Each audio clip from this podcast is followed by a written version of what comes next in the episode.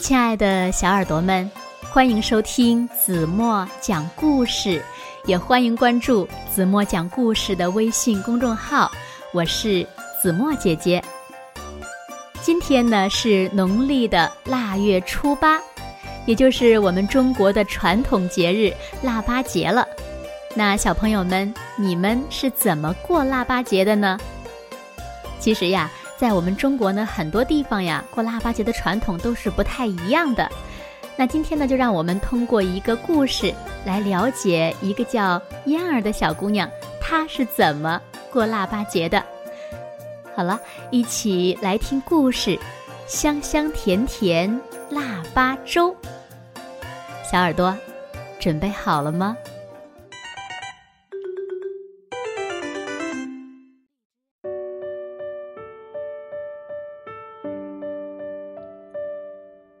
有一个梳着两个小辫子的小姑娘，她的名字呀叫嫣儿。她住在一个小村子里，这个村子呢在一座大山的山坳里面。嫣儿的家就在村子的东头。嫣儿梳着两个小辫儿，穿着花棉袄、花棉裤、小棉鞋，在这个村子里呀。别人家的院子都叫张家院儿、李家院、赵家院，姓什么呀就叫什么家院。只有嫣儿家被叫做洪氏大院，因为嫣儿家的院子里呀有一棵高大的柿子树，上面结满了红红的柿子。这会儿呢，已经是寒冬腊月了。嫣儿每天都翻着日历，盼望着腊八节快点到来。在咱们中国呀，每年到了腊月，也就是农历一年的十二月，到了这个月的八号这一天，也就是农历的腊月初八，就是腊八节了。到了这一天呀，好多人家里都要熬腊八粥。在今年的腊八节的前一天，一大清早呀，燕儿就和奶奶坐在大柿子树底下，准备熬腊八粥的东西。熬腊八粥要用到好多好多东西呢。燕儿和奶奶准备了大米、高粱、玉米、小米，还有好多栗子、胡桃、红枣。每一样呀都是好吃的，他们好不容易把所有的东西都一个一个的仔细挑好了，长虫眼儿的、坏的都扔出去，然后呢还要在水里仔细的洗，洗得干干净净的。小老鼠们一看有这么多好吃的小果子，还有小种子，都跑出来叽叽吱吱，想要来尝尝呢。在腊八节的前一天，熬腊八粥的东西准备好了。等到了腊八节呀，这一天一大早，嫣儿还没有起床呢，一睁眼，闻到了粥的香甜。啊，已经开始熬了吗？他一咕噜爬起来，穿好了棉袄、棉裤，来到了灶台旁边。在嫣儿住的北方的农村呀，每一家都有一个大大的灶台，上面呢有一口比小脸盆还要大的锅，这个呀就是家里的灶了。燕儿的妈妈这会儿正在往灶台的肚子里面添柴火呢，柴火烧得旺旺的，烧的火儿呀，把大锅里的粥烧得咕嘟咕嘟咕嘟咕嘟咕嘟咕嘟咕嘟。咕嘟咕嘟，直冒泡泡呢。昨天呢，燕儿和奶奶准备好的东西呀，都放进去了。奶奶说：“熬腊八粥就得用大灶、大锅，这样啊，熬出来的粥才会特别的香呢。”可不是吗？瞧，小老鼠们也闻到了香味儿了，它们。也想尝尝腊八粥的味道呢。堂里的火还在烧着，锅里的腊八粥呢，已经冒出了很浓的香味儿来了。小狗也闻见了，扒着灶台只想尝尝呢。当腊八粥在锅里咕嘟咕嘟的唱歌的时候，已经快到中午了。腊八粥终于熬好了，这个时候，放羊的人也赶着羊群回到村子里来了。嗯，不过呢，现在还不到喝粥的时候呢。奶奶先盛上一碗粥，把粥。放在祖先的灵位前面，要先祭拜祖先和神灵。奶奶烧了一炷香，插在香炉里，然后呢，和嫣儿站在神灵的像前面拜了拜。奶奶是这样做的，奶奶的奶奶也是这样做的。接下来呢，就是燕儿的任务了。燕儿拎着盛腊八粥的锅。给村子里几位年龄最大的爷爷和奶奶送去。小燕儿，你来了！爷爷，爷爷，我来给你送腊八粥了，是我和奶奶熬的哟，可香了呢。送完粥以后呢，中午的阳光把院子晒得暖融融的，燕儿一家人坐在柿子树下，喝着腊八粥。连小狗和树上的鸟儿都分享着这一年的成果和腊八节的快乐呢。还剩下一些粥，奶奶说：“这是留给爸爸和叔叔的。”燕儿知道，快过年了，在外面打工的爸爸还有读大学的叔叔都要回家来了。奶奶还盛了小半碗腊八粥。要嫣儿用小扫帚涂在院子里的树上，快瞧呀！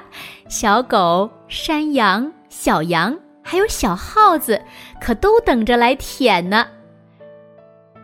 过完了腊八节，山里呀就开始下雪了，好大的雪，到处都是白白的。燕儿和村里的小伙伴们。迎着雪花，在山坡上唱起了快乐的歌谣。小孩儿，小孩儿，你别哭，过了腊八就杀猪。小孩儿，小孩儿，你别馋，过了腊八就是年。好了，亲爱的小耳朵们，今天的故事呀，子墨就为大家讲到这里了。那。亲爱的小耳朵们，你们是怎么过腊八节的呢？欢迎小朋友们把你们的答案在留言区告诉子墨，也欢迎小朋友们把这份节日的欢乐分享给身边更多的人。好了，那今天就到这里吧。明天晚上八点半，子墨依然会在这里用一个好听的故事等你们回来哦。你。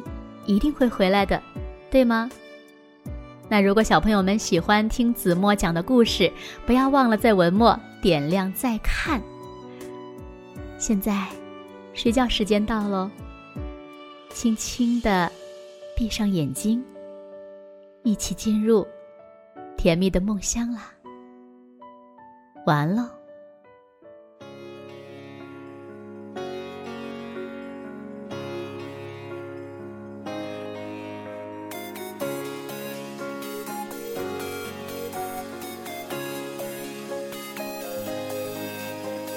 趁着青春年华，我遇见了你，是上天给我最好的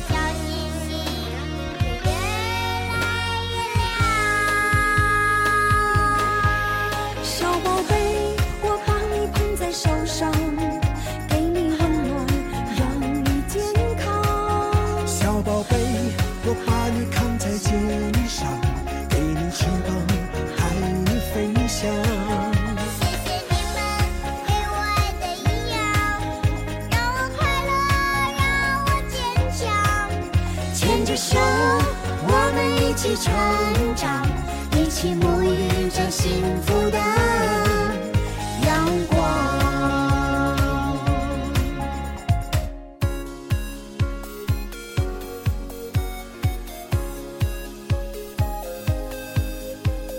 趁着青春年华，我遇见了你，是上天给我最好的运气。这一路跌跌撞撞心谢谢你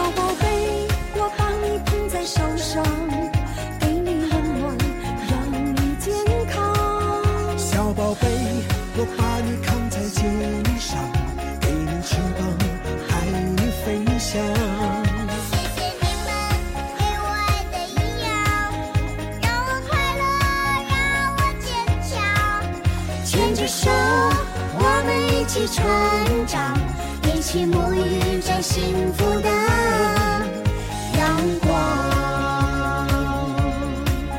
小宝贝，我把你捧在手上，给你温暖，让你健康。小宝贝，我把你扛在肩上，给你翅膀，带你飞翔。